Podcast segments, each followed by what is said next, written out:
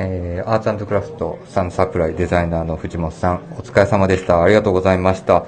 はい、では、ここからですね、えっと、5時から、えっと、ゲストに、ウェアハウスの藤木さんと、ビームスボーイディレクター、井野氏をお迎えしまして、パーソナリティが、えっと、私とサミュエルから変わります。えっと、長谷部が、えっと、この1時間は、えっと、対応させていただきます。えっと、ここからちょっと僕、バトンタッチ振っていきますので、続き、えっと、皆様ですね、あの、スタンド FM フォローしていただいている方はコメントいただければ、そこでなるべく拾うようにします。で、僕合図するようにしますので、えっ、ー、と、メールアドレスだったり、あの、ツイッターでも募集をしておりますので、ぜひぜひ、この1時間、ちょっと洋服から外れないのかな？外れんのかなっていう、あの、っていうところなので、あの、ぜひ。で、僕もなるべくここの放送にはフォロワーしますので、質問とは皆さんにあの見てもらえるような感じにしますのでさてじゃあちょっと始めていただきましょうかはいではえっとですねえっとこのオールナイトビームスプラスこの時間帯はえっとウェアハウス、えー、ビームスボーイえー、音声配信を気軽にもっと楽しく、スタンド FM。えー、以上、えー、こちらのご協力で、ビームスプラスのラジオ局、プラジオがお送りいたします。はい、ではすいません、長谷部さん、よろしくお願いします。はい、よろしくお願いします。ビームスプラス MD の長谷部です。よろしくお願いいたします。17時から私、ビームスプラス MD の長谷部がパーソナリティを務めさせていただき、えー、やっぱり古本が好きと題してゲストに、えー、ウェアハウス候補の藤木さん、えー、ビームスボーイディレクターの井野を迎えて、まあ、服屋とですね、まあ、古本についての、まあ、あれこれ、まあ、雑談形式でできればいいかなと思っております。よろしくお願いします。では改めまして、えー、ウェアハウス藤木さんよろしくお願いします。こんにちはウェアハウスの藤木です。よろしくお願いします。ディレクターの井野さんよろしくお願いいたします。こんにちはビームスボーイディレクターの井野と申します。よろしくお願いします。えーとまあ、古本と一括りにしても、はい、まあ、結構幅が広いので、うん、まあ、ここの3人に共通しているところは、まあ、仕事に生かす古本っていうところで、はい、まあ、今日もね見えないんですけどそれぞれ 結構持ってきてまして。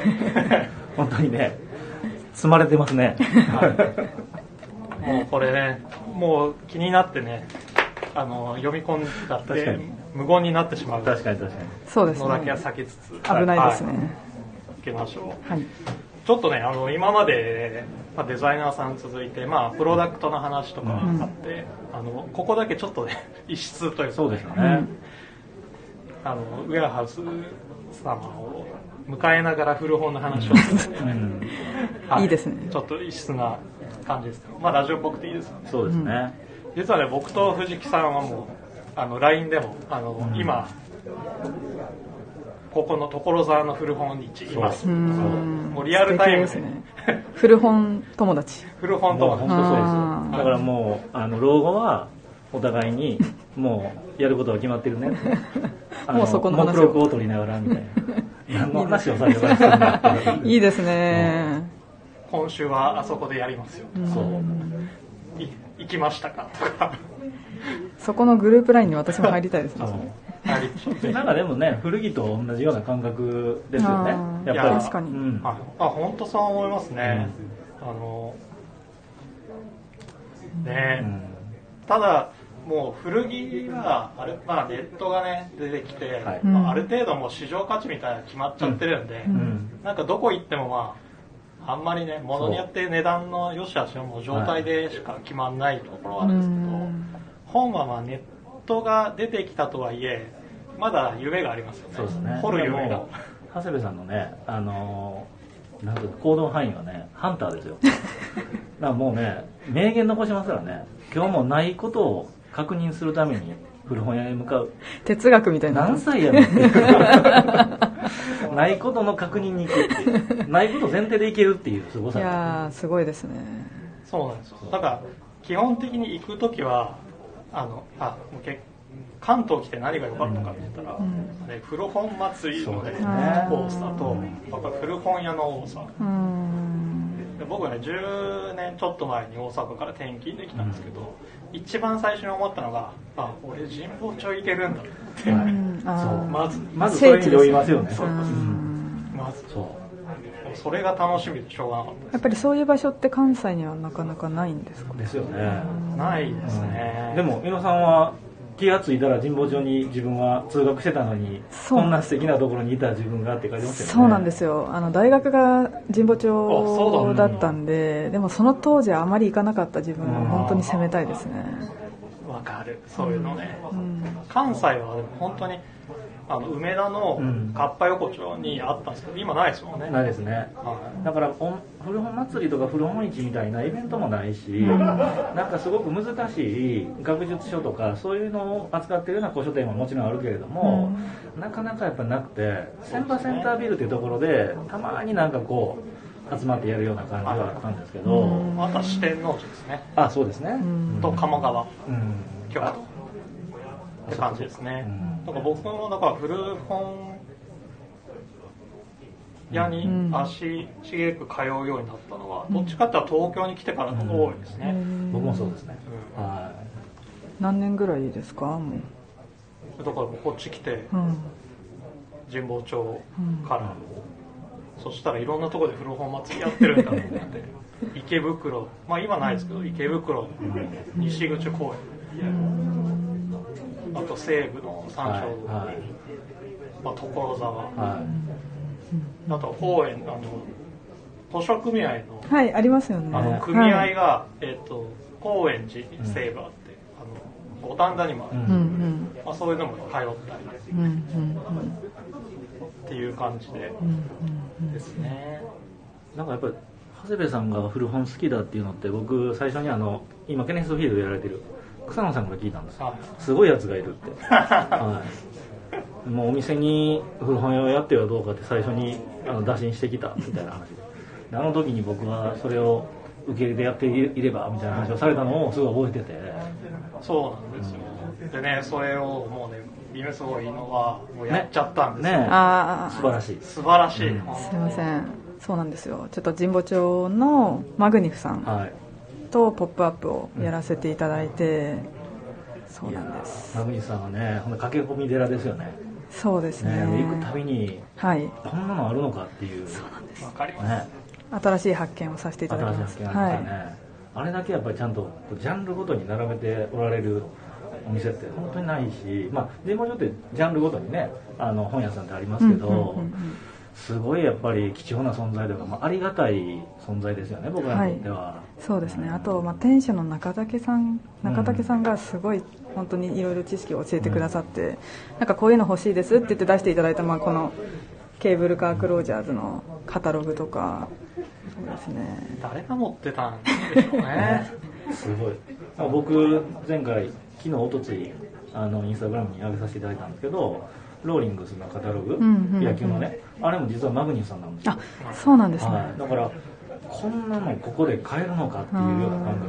だからもう古本じゃないような見たカタログだったり、ん卒業アルバムだったり、そういうようなジャンルまでうん。ピックアップされるから、なんかもう見た瞬間に思いますもんね。あ僕は待ってたんだなみたいな。勝手な感じ。勝手な感じ。そう。そこはもう本当思うから、まあ、そんなに頻繁に行けるわけじゃないんですけど行ったらやっぱり何かうんこう刺さるものがあるっていうお店ですよね、わかります。まあ、神保町でいた後僕が好きなのはやっぱりあの小宮山書店さん。のあのガレージセー。ルそう、はいね。金曜日から。の長谷部さんやっぱハンターですね。はい本当にハンター。僕はねだから古着界で言ったらもうねスリフト回りをするそうそうそう。でもそれ分かりやすいです、うマグニさんはどっちかって言ったらもう本当にあの原宿で言ったらベルベルさん的なそう。よくその話してて。だからさっきの話に戻るけど古着はもう価値があるからうん。一本釣りできないけどやっぱりなんて言うんでしょう、まあ、背取りじゃないけど売らないから僕ら、ん。あのー刺さってるものを抜く楽しみっていうのがあるから、うん。そこをね市場とかねその古本市とか、うん。イベントであの見つけた本、うん。あこんなのあったこれが安かったっていうので見て、で例えばあのこういうふうにこう書いてるじゃないですか、どこどこの本屋さんって、うん。でそこがもしかしたらフィーリングに合うんじゃないかなと思ってそこを調べてそこに行くようなうん。楽しみもあるんですよね、それはありますね。うんすごい。なんかこのまま喋って勉たら強になります。古本の話だけして1時間終わってしまいましたそうですね。あの、一応プロダクトの話も最後にね、ちょっと残しとかないと、あの、秋まで待てないっていう、一応名目になってそうます。ですよねはい。そうかそうかなるほどそうそうそうそう。そうなんです。なんかき、うんこの道に、はいはいまあ古本堂にはい足を突っ込むなんうんか、きっかけみたいなのありました？僕はねもともと京都生まれなんですけどあの父親が、えっと大学が東京で,、ん。でそのまま平凡社に就職してたんですよ。んで編集者をやってて木南さんの下で一一時働いてたことがあああすごい。ってでその流れで、まあ、体悪くしてちょっと帰って京都であの仕事してたんですけど、それから僕が生まれたんで僕は京都生まれなんですけどね、その関係ですごく本に対して寛容で本を買うことはもうお金をいとわないような父親だったんですよ。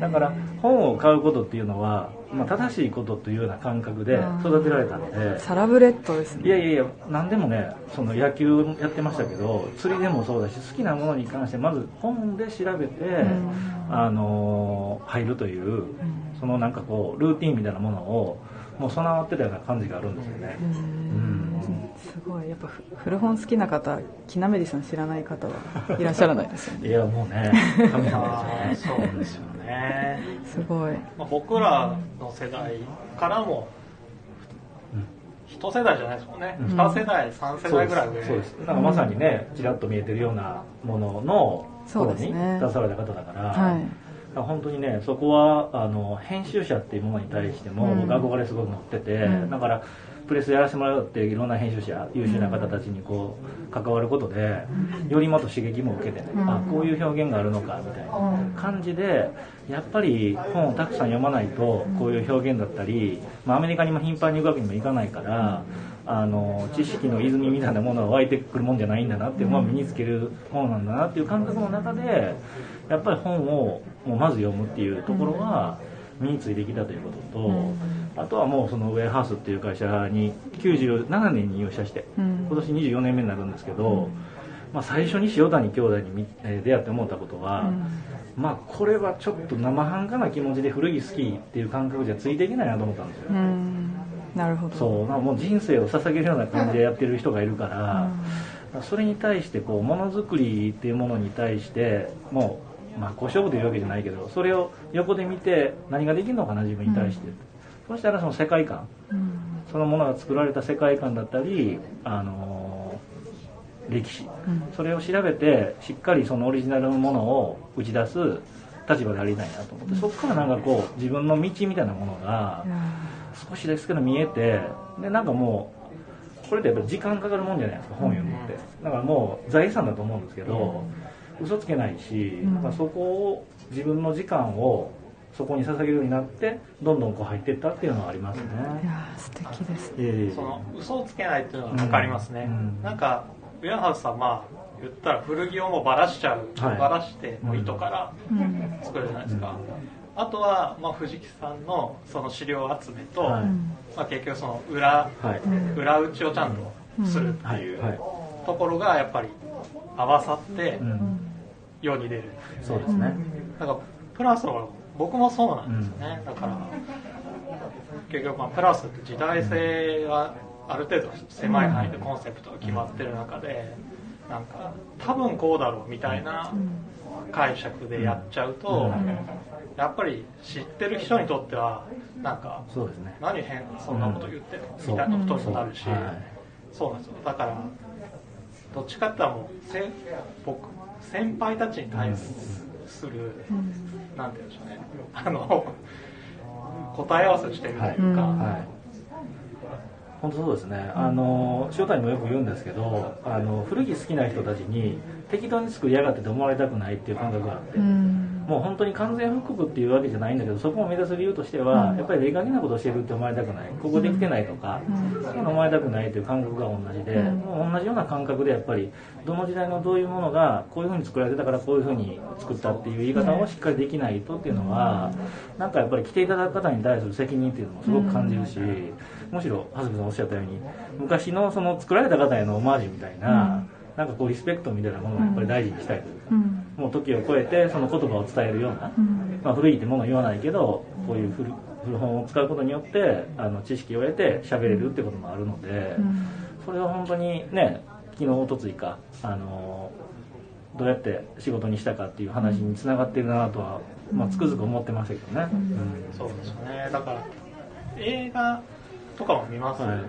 けど、それが本当かどうかがもうまた分かんないんですよね、で僕らの世代って、うん。あの古着が先にあったから、うん。昔の僕らの先輩の世代って映画で見てその格好がかっこいいっていう世代だったんですよ、うんうんうん。その服がかっこいいから探したのでう、んうん。もうね、あのーセカンドだったり、まあ、ファーストだったりリーバースにしてもやっぱり価値があったから、ん。最初に。それが着てる映画を探した世代なんですよね、うんうん憧れましたよ。この映画に見てかっこいいなと思って、あのー探したんだよね古着屋さんとか言って、そんなこと言ったことないし、うん。でその表現憧れましたけど、うん。着てる映画を探した世代だと思うんですよ、うん。僕らって。90年代でも価値も上がってたから、それとはまた違う部分ありますよね。映画とは、まあ、あくまでね印象的なところもあるんで、その時代考察が本当に正しいのかどうかっていうところも、はい。結構ねあの疑ってかからないとうん。なんか間違ったことがねさっきも言ったように。確か言えなかったりするんで、あそうなるともう僕らはねなんか古い書物からそういう情報を拾うしかないっていそう動機ですよね、うんうん。一つね。伊野さんはどうだったんですか？私の場合はあのー父が絵を描くのが趣味だったみたいで仕事は全然違うんですけど、はであの家にノーマン・ロックウェルの画集があったんですよ。でまあその全然訳も分からずでも絵が描いてあるんで、まあ、小さい時でもあの見れるんで、はい。見てたら、まあ、その日本人とは違う洋服の着こなしあと街並み、ん。色使い、ん。なんかそういったものに本当に小さい時にすごく感動を覚えてっていうところがまず何て言うんですかね。もうそれも古本だったので、まあ、その自分が見てる時の年代とは違う服装とか、なんかそういうのを見れてそこからなんとなくずっと気になっていたところが、はい。またその大学ぐらいになって古本屋さんにたまに行くようになってでそこでつながってで家に帰ってまたノーマン・ロックウェル見てあこれだと思ってそこから結構そういうコーディネートとか、私の場合は洋服、その知識とかっていうよりは、まあ、雑誌を見ても、SNS を見ても手に入れられない、そういう世界観っていうのを見たくて、まあ、古い本を見るようになりましたね、なんかやっぱりあれってノーマン・ロックウェイの世界って、はい。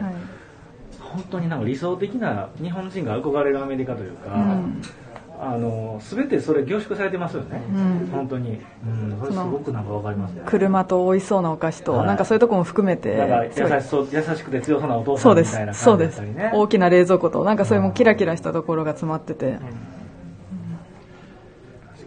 ほどね、まあ、ローマンロックエロは分かりますね、うん。まあ、やっぱりリアリティもありますからね、はい時代の洋服のシワから何から完璧ですもんね。わかります。本当にもなのでなんかリアルに着こなしの参考になるというかなんかそういうその長袖のシャツをはい。本当に上までガンガンにめくってる、まあ、ワークシャツ着たお父さんとか、なんかそういうところも今も見てもすごく勉強になりますねそうですね服知れば知るほどというか、うん。なんかこうシワの入り方だったりそういうものが逆にこう目に入ってくるから、はい。その多分当時と違う見方も今できると思うんですよ。確かに。何回見てもね見返せるもんですよね。そうですね。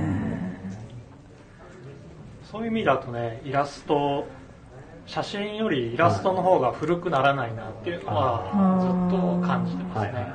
だから、まあ、今日今持ってきてますけど、メンズクラブとか、うんうんうん。やっぱり70年代とかの写真って、やっぱり時代感がすごい出るじゃないですか、うん。でも描いてる、うん。あのイラスはい。イラストはい。とかってやっぱね今見てもそうですね。うん古くないんですよね、わかりまうん。す、だからそういった意味ではね僕はだから面からたくさん持ってますけど、もうねイラストのとこだけもう切り取って、はい置いてます。あれですよね。面白いのがなんかこうもちろんあの尊敬はしてますけれどもやっぱりその当時に流行った、まあ、モテ服というかね、はい。そこは大事じゃないですか。髪型とか、はい。丈感とかサイズでね、うん。だから服は探せるんだけどコーディネートに関してはなんかやっぱりちょっとこうわかります。うん面白く感じるというか。そうです。そう。ん、あのその時代なんだろうなっていう感じは受けますよね、そう。うん。でもそれがねイラストだと古さをね感じないので、でもそれすごいわかります。うん。でも自分そう考えたら結構イラストメインで見てるかもしれないです。なんか小林さんとかね、はい、小林康彦さんとか。はいはいはいも本当にそのメンズクラブとか、まあ、ポパイもそうですし。そうですね。いや本当に色褪せないですもんねうん。小林康彦さんのやそうなんですよ、うん。だから僕はきっかけは何,、ん何だったかな。もともとまあ小学校ぐらいからフうん。ァッションには興味があって、うん。やっぱり一番あの影響を与えたのはこの号ですね。ポパイの。それはえっ、とね千1990年。90年。だから15歳。はい。あの何本何番ですか？309うん違う308号308号この LA のその学生生活を、あのいろいろ、まあ、取材してるんですけどあこれね。すごいですね。これみんなパタゴニア来て。へえすごい。ちょっとなんかこう高校白書的な感じですね。そうなんですん。多分ねここでパタゴニアのシンシンチラはい。っていう言葉はね初めて出てきたんじゃないかなと思うんですけど、ポパイはねあ。の表紙でわからないじゃないですか。うん。中身がね。なんかすごいこうあのポップな表紙であるのに中身すごい違ったりとかするから中開けさせてもらえる本屋さんの方がいいですよね。なんかこう確かに。完全閉じてたらあの開けたら買わないといけない空気感になるから。わかりますね、だから戻す時の。中が開いてるぜひ中が開いてるようにしていただきたいです。何の話やねんって感じですいやでもわかります。えで長谷部さんそれ見てアメリカに行きたいなっいやていう思ってましたよだからね中学校、もう高校留学したいってすごいうん言って。英語もできないのに。えらい反対されて。えた記憶はありますね。ーなるほどね。もうあもうこれアメリカってやっぱすげえってなって、まあ遡っていく感じ。ですよね。でもなんか昔からあの編集癖というかスクラップブック作ったりとかあのほら言ってたじゃないですか。中日のホームラン打った選手のリスト作ったりとか、はいはい結構その編集癖がメモをする癖がある流れが今のその趣味にもつながってるのかなと思ったんですけど、あースクラップ作ったりとかそうですね、うん切り抜いたりとか、はい、僕も雑誌を必要なとこだけうん。切り抜いて、あのスクラップするのはあのこの方の影響ですね、あのあなるほどね。植草。植草仁一さんであ古本にどっぷりハマるっていうきっかけは、うん。まあ、まさに植草さん、はい。植草仁一さん。植草仁一さんワンダーランド。はい。はい。なんですけどあの僕らの時ってネットってなかった時代もあったじゃないですか、えっ、と20年近く前。そうですね。もうダイヤルアップ前はねそうなかったですもんね。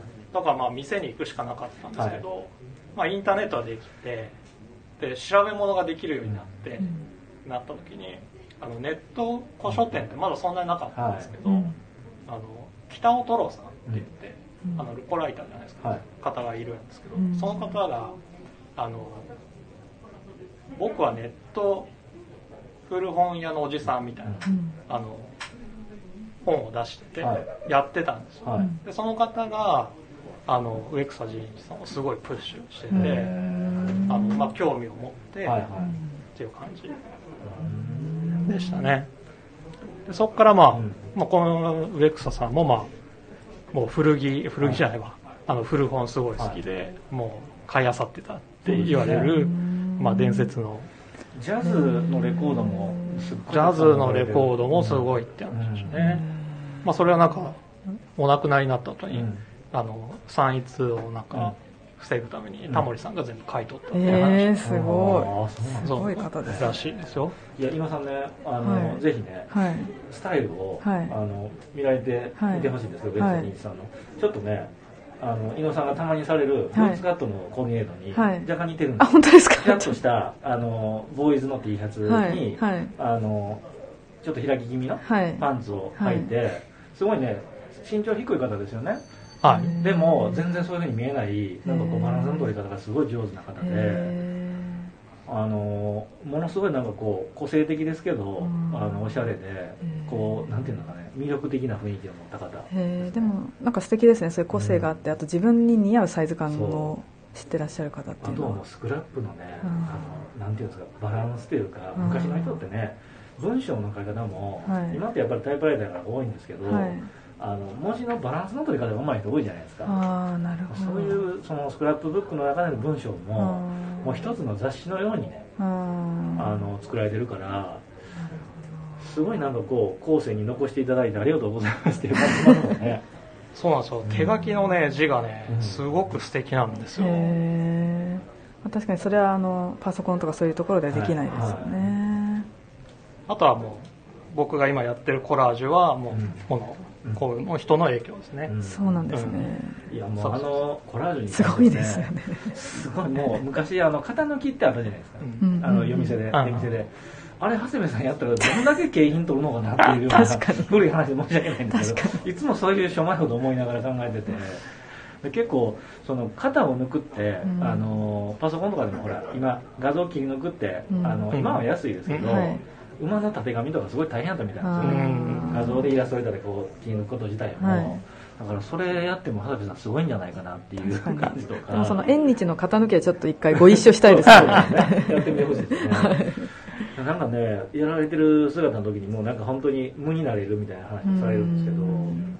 絶対なんかこう僕やったら切ってしまいそうですよ。腕とかうん。ポキッと入って、うん。いや私もそういう細かい作業は無理ですね。すごい、ほら古本の探し方もやっぱりいっぱい選択肢を持たれてるから、うん。あのこれはこういうふうに使えるとかこれはこういうふうに使えるとかでいいから、うん。僕みたいにもうアメリカかぶれ一辺倒みたいな感じじゃなくて ヨーロッパのものでもそうだしアジアのものでもこれはミックスに使えるなとかで、まあ、もちろんお金もお金に関してもコストかけないでやろうとされるから、そこのねあのなんて言うんでしょう目うん。もすごいと思いますよ、うん。だからいつかね、まあ、著作権とかの問題もいろいろあるから、まあまあのそうですね。ね実現は難しいかもしれないけどもうあのビームスプラスのねスタイリングのコラージュを。いいですね。モデルさんは今だけど後ろがコラージュになってるみたいな感じとかすごいいいなと思いますよね。逆にすごい見てくれそうですけどねそうみんな。そうですよね。うん。それもねなんか結局資料たくさん持ってるけど、ん。必要なページってほんのわずかだったまありするじゃん、確かに。でもうやっぱりいっぱいになってくると置き場所もないし、まあそうですよね。長谷部さん急になると多分。そうなはい。なくなってくるから、はい。でもなんか捨てるのもし必要なとこだけ抜いて、うん。の残り捨てるのも忍びないし、そうですっね、てなったらあコラージュしよう。ううん。んあそこからでそれがちょうどあのこ去年の,、うん。あのコロナの時にもう自粛しないともう家にいないといけない時だったんですよ、うん。まあ、大してやることもないし、うん。外にも行けないし、うん。まあいまあ、その頃ねあのみんな断捨離してたじゃないですか、はいまあ、僕もその一人で片付けしてたんですけど、うん。この本だけはどうしたらいいんやろみたいな感じになってまあ物は試しにねやってみましょうか。もっとずっと長くやってらっしゃあ全るのかと然全然。思ってました。ここ1年ぐらいの話、ね。なんか最近インスタグラムに出したけどずっと作りためてたみたいなね、そうですそんな感じありますよね、はい。それまではねその、うん。僕インスタグラムであのその今コラージはュ出してるやつがアカウントがあるんですけど、初めは本のあでもそうですよね。そう。そうだ。本の紹介だったんですよ。そうだそうだ。まあ一日あのまあワンブックアデイっていう、名前なんですけど、まあ一日一冊っていうので、うんあの一日一冊ずつあの、うん。あご紹介して自分のコメントを入れて、うん。あの紹介してたんですけど、あの突然コラージュ、まあ、その時期にコラージュ始めて、うん。でそれが本の紹介が2日にん？3日に？はい。2回。うん。でコラージュ1回。うん。でペースになってて、もうそのうち本の紹介なくなっちゃって。確かに最近ちょっと拝見しないと。そうそうそうそうそう。ワンブックアデーの本ね行かずに。一回切り離そうかどうかはい。迷ったんですけど、やっぱり古本から派生してそうるですね。コラージュだから、うん。まあ、そのまま行こうかなと思って、うんでも最近見たら、えっとここ2日前ぐらいのポスト見てたらあれ世界中にいるんですねああいう人。なんかタグ付けしてた方が。あいますよ。ね。いますうんクラブみたいなあの、ね。いるんですよ。もう世界の長谷部になる可能性もある。ちょっと今今から追っとかないといけないね。インスタグラムってそのね可能性はあるじゃないですかそうずっとそれをやり続けてたら誰かが見てくれる可能性ってすごい大大だから。そうなんですよ、面白いですよ、面白いですねすごい。でもねあんまり見すぎるとそっちに引っ張られちゃうから。ああ影響されちゃうから。そうそうそう、はいはいはい。あんまり見やんようにはしてるんで、うんうんうんうんうんうんうんなん。かそのちょっと私、はいさっきからすごい気になってる、うん。藤木さん。の前にあるそのはいアメリカ人っていうそれすごい自分が今欲しい本なん。ですこけど、ちょっと話していただいてもいいですあかーこれね、えー、と岩波写真文庫っていうところから、はい。まあ、本当に小冊子で、はい。あの販売されてたこれね何十冊かな。確か200冊以上をすごいあのジャンルに多岐にわたって1950年代から、えっと、フォトジャーナリストの草分けと言われている名取洋之助うん。洋之助さんという方があの編集長になって作られたものなんですけど、まあ、基本的にはアメリカを中心に僕は集めてるんですけど、もうねあのー今の、まあ、巷に溢れてるネットで拾える画像じゃないものが、結構やっぱたくさん載ってるんですよね、うん。でもうあの1950年代なんでそれ以前の1930年代とかのその世界恐慌後のあのアメリカのあの復興状況を、あの撮ったような写真とか年代バラバラになっちゃってるんですけどあのそれでもアメリカってこういうところですよっていうふうに日本人に、えー示した。うん本当にこう功績は大きいと思うんですよね、でフォトジャーナリストってねあのそれまでいなかったっていうふうに言われてるから、そういう意味であのさっきの話につながってるかもしれないですけど、ありのままを写して、うんうんでアメリカはまあこういう国ですよっていう編集されたっていうのは当時本当に画期的だったんじゃないかなっていうふうに思うんですよね、でもリアルにあの牛乳配達員はそのそういう格好してるし、うんまあ、オーバーオール着た農夫がいるしみたいなところは、もうノーマルロックウェルのリアル世界ですよね。そうなんですよね。いやそれなんかその作られてない、ん。言ったらその日本のフィルターが通ってない、アメリカみたいなものをなんか見てみたいなと思って、それを見るにはどうしたらいいかうん。なーってネットで検索してたんですけど、はい。まあ、そうしたらその片岡義男さん、シープシックの役うん。とかされてる、うん。あの片岡義雄さんがその岩波うん。のその写真文庫が一番リアルなアメリカが見れますよっていうのをコラムで書いてらっしゃって、それで、えー、欲しいと思って探して、はい。でたまたまあのウェアハウスさんうん。のちょっと商談で藤木さんのところ行ったら、めちゃくちゃお持ちででもこれもねあの長谷部さんといつもよくねあのいくらだったみたいなあーちょっとな高いねと。お伺いしました、もうね厳しいんですよ先輩。だからあのないことの確認に行きなさいっていつも教えられてるんで。でバンダナだけ買うみたいなことやめなさいね。いつもそれ言われるんでなんか僕まあ癖で 行ったんだから、うん。ね。いやあのなんか私もそう思う。自分にこうなんかアドバンテージを変えて、はい。行ったんだしなってわざわざ行ったんだし何か買って帰ろうみたいな、はい。い、つか使うだろうみたいな感じで買うタイプなんですけど、この方は厳しいんですよ。すごくもう親近感があっていくらで買いましたみたいな感じの空気感があるからちょっと安く言ったので 別に先生でもお金もらってるんじゃないのに。そういうところはありますよね。でもやっぱり高いところだとそこそこやっぱ高い値段つけられてるし、まとめて出た時も大体僕らが必要とするアメリカのものっていうのがね抜かれてたりとかすることも多いんでうん。なんかでもあれですよね。これこれだけ本持ってきてたらどっかで写真で皆さんに聞いていただいてる皆さんにお見せしたいですよね。いやそうじゃないと本申し訳ないというかそうですね。ここで喋ってる感じがなかなかこう写真で伝伝わらない。そうですね、まあ、でも検索していただいたら出てくるから、はい。あの岩波写真文庫のその名取洋之助さんの、写真のシリーズみたいなところで、もう本当に多岐にわたっててこういう、はい、はい、そうですよ50ね年代の野球野球の科学。バッティングいいですね。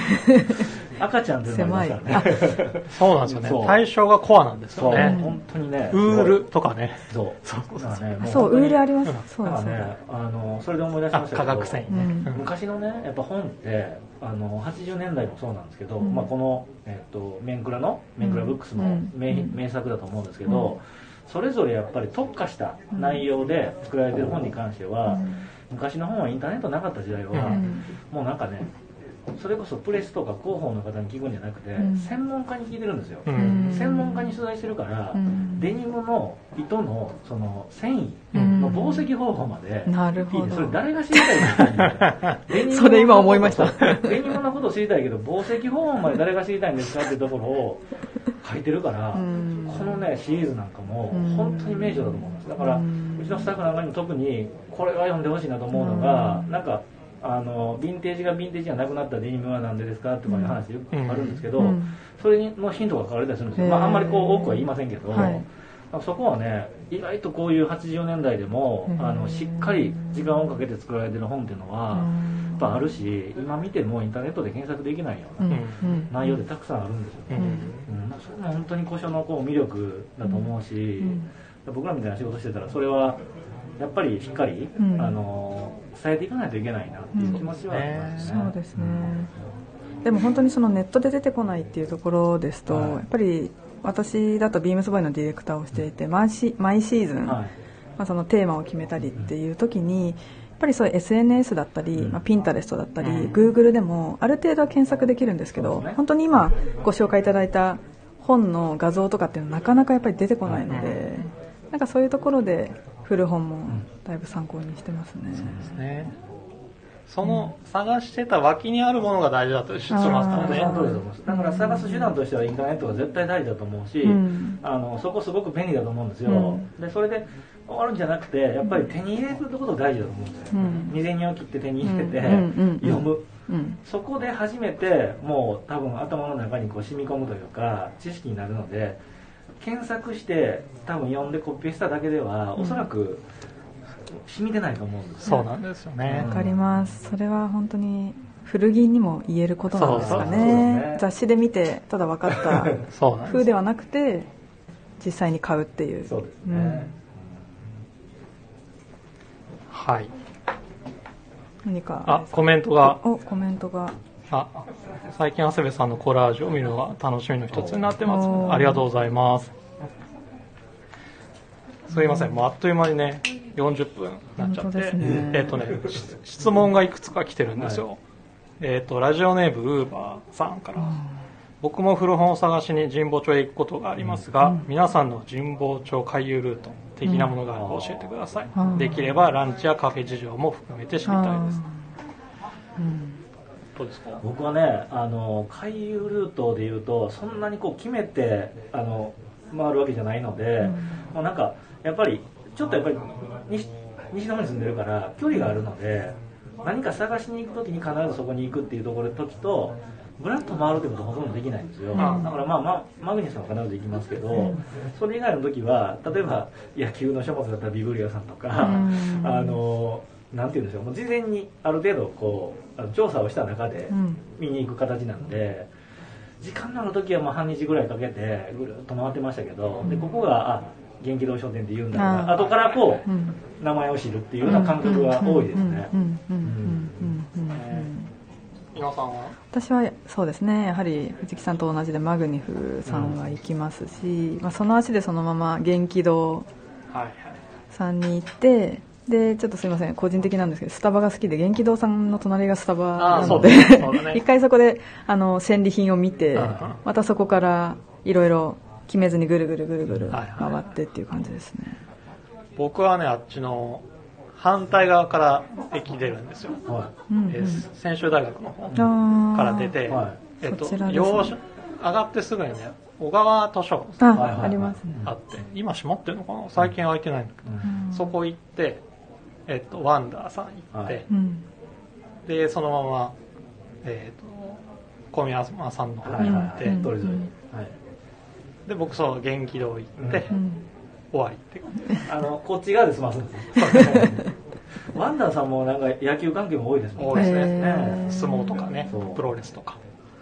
でもそうですね。あの神保町の話ばっかりしてるといつもお世話になってるあの学芸大学のルロードさんに怒られるんですけどもうこの場で言っておきますけどルロードさんは本当にもう、まあいいお店はいですね、2004年に大阪から東京に来たんですけど、うん。そこからもうお友達もいない間にもういかにお世話になったか、うん。へー。12時ぐらいまで空いてたから、へー。もうずっといましたしね。今時フェイスブックしかやってないって珍しいですよね。本当にね。硬派すぎる。はい、本当に、あの家族ぐるみで仲良くさせていただいてるんですけど本当に硬派な方です、うん。はうんでも本は本当にいいのばっかり。い、へー。あのね適度にね適度にジャンル分けをされてるんですけど、もう本当に探せよっていう感じ、うん。だからこれあったよとかあんまり言われないんです。探してますって言ったら探しておいてくれるけど、うん。行ったらあやっぱり定期的に行ったらなんか、ね、教えてほしいのに、うん。これ入ったんやったら教えてくださいよって言うんですけどなんかやっぱり探してあ探し当てたのをあのにんまりするみたいなイメージでっていう感じなんで、うん。なんか本当にあ東京のなんかこう一つ筋が通った古本屋さんだなっていうのは僕は思いますね。なるほど。うん。駅の近くなんでぜひあの学芸大学降りてすぐなんで、うん。まあ、お迎えにマッターホンっていう美味しいスイーツのお店もあるそう。で。また。い。いですね。ですね。もう一つ、あと二つあります。ラジオネームサッカー日本代表は、遠藤ゴン、ゴンダ？よしあの小島さんの時も言いましたね。最近買ったお気に入りに、お気に入り本は何ですか？うん。ああいい質問いただいて、うん。伊野さんは？私は先ほどもそうですねちょっと出たんですけどサンフランシスコにあるケーブルカークロージャーズ。ね。はい、トラットのお店のカタログ1981年のスプリングサマーと秋冬のもありますね。いやー、かなりレアですね。ブルックスとかはね、うん。まあまうんあ、あるんですよ。80年代とかあの。ブルックスはイラストじゃないですか、うんやっぱりちょちょっと対抗している感じありますもんね、ありますよね。まあ、ベーシック。ザ・ベーシックしかないね。そうですねはい本当に勉強になります、後ろの方は結構そのセレクトのアイテムも多いんですか？はい多いです。セレクトだったりでもオリジナルも本当にはいはい。充実されてるなっていうのと、あとまあ日用品が載っているとか、うん本当にこれ木馬が載ってたり ビールの紹介があったりとかなんか余余裕感じますよね、はい、なんかそういうところもたしなみ的な、ね。はい、本当はプラスにも欲しいところですね。なんかうがった見方してしまうんですけど、はい。1年ごとにあの木馬のねレイアウトが変わってたら、あ 時間かけてやってんなって 焼き直しじゃないんだなみたいな。なんかすごいうがった見方してしまうんですけどそうですね。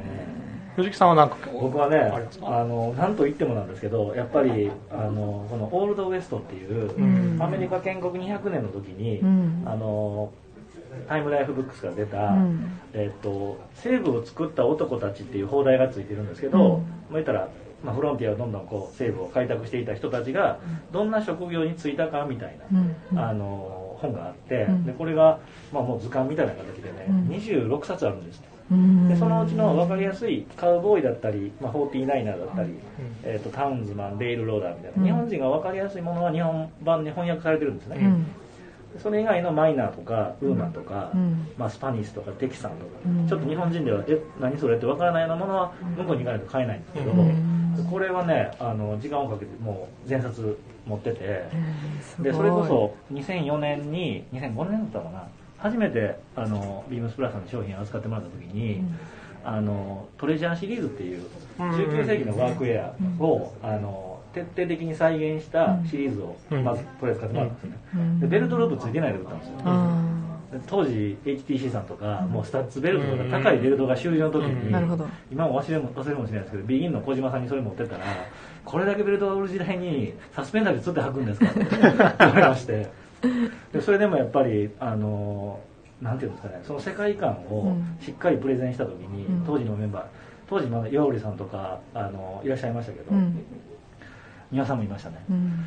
もう皆さん感動していただいて、その世界観にどっぷりたもうハマって、うん。あのお客様にご案内していただいたんですよね、うん。でその時に、えっと 49er っていうので調べて、あの徹底的にそれを読んで、あのその世界観を皆さんに伝えたところが、さっきのその本にうん。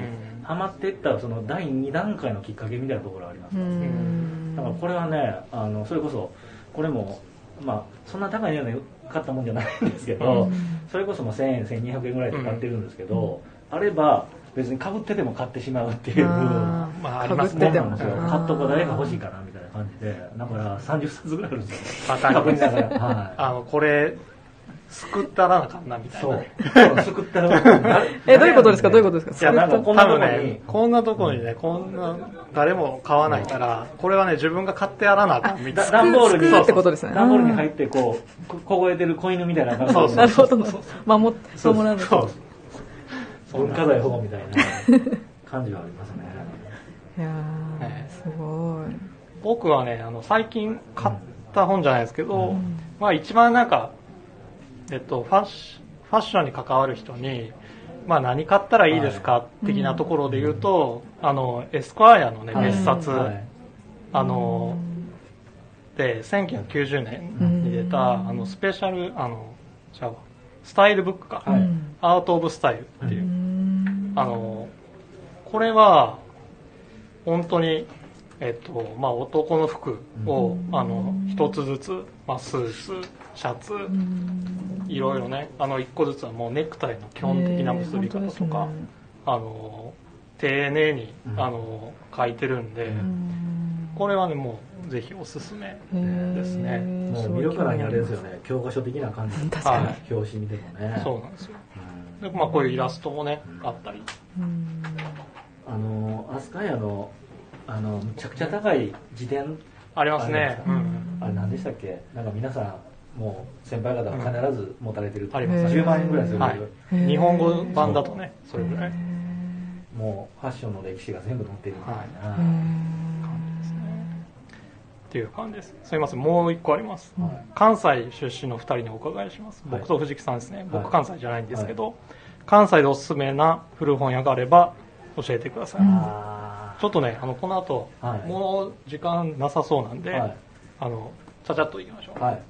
関西でおすすめのってもう僕らだいぶ離れて久しいですからね。うん。あのさっき言ったような本当に刺さってる感があるようなイメージで言うと、あの本町の通りにね本町通りにセンバーセンタービルというのが長く伸びてるんですけど、そこはもう、あの一般の婦人服だったりとかうん。紳士服のあの卸のお店があるんですよね、うん。でそこの本屋さんがたまにイベントでワゴンセールやるんですけど、うん。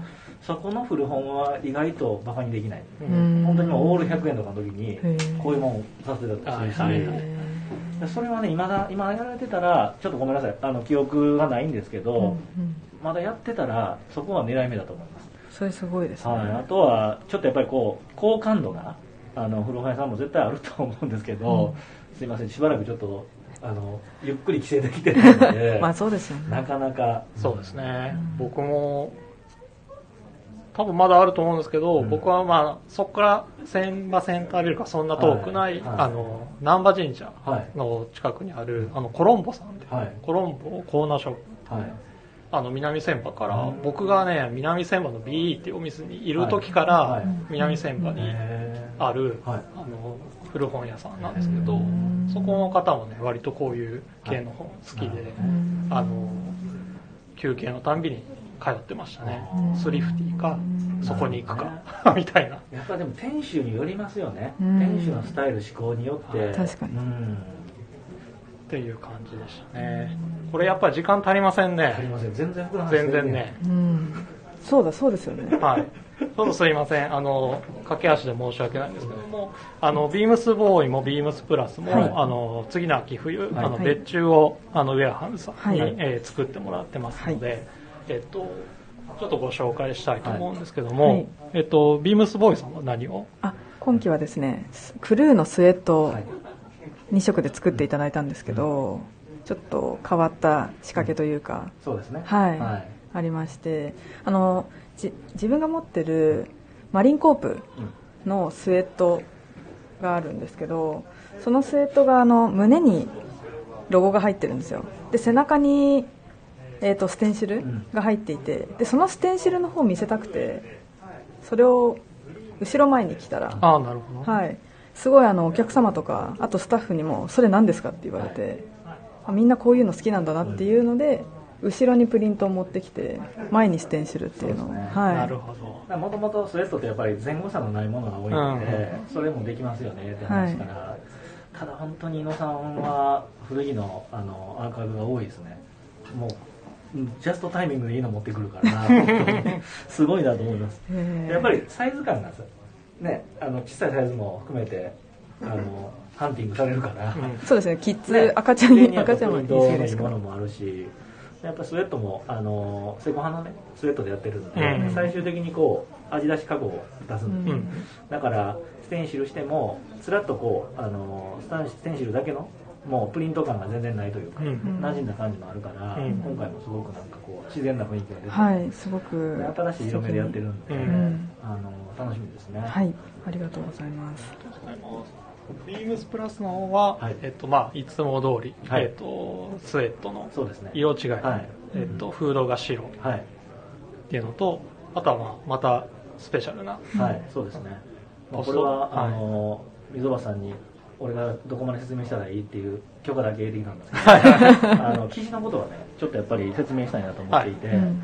あの、ポストワールドの大橋さんと、あの、塩谷と、えー、ビームスプラスさんで、まあ言ったら、ウェアハウスとポストワールドと、えー、ビームスプラスのトイプルコラボでやらせていただいているシリーズ、今年も、あの、作らせていただくことになりまして、うん。で、まあ、まず、あのお伝えしたいのがヒッコリーの、うん。えーコンボ。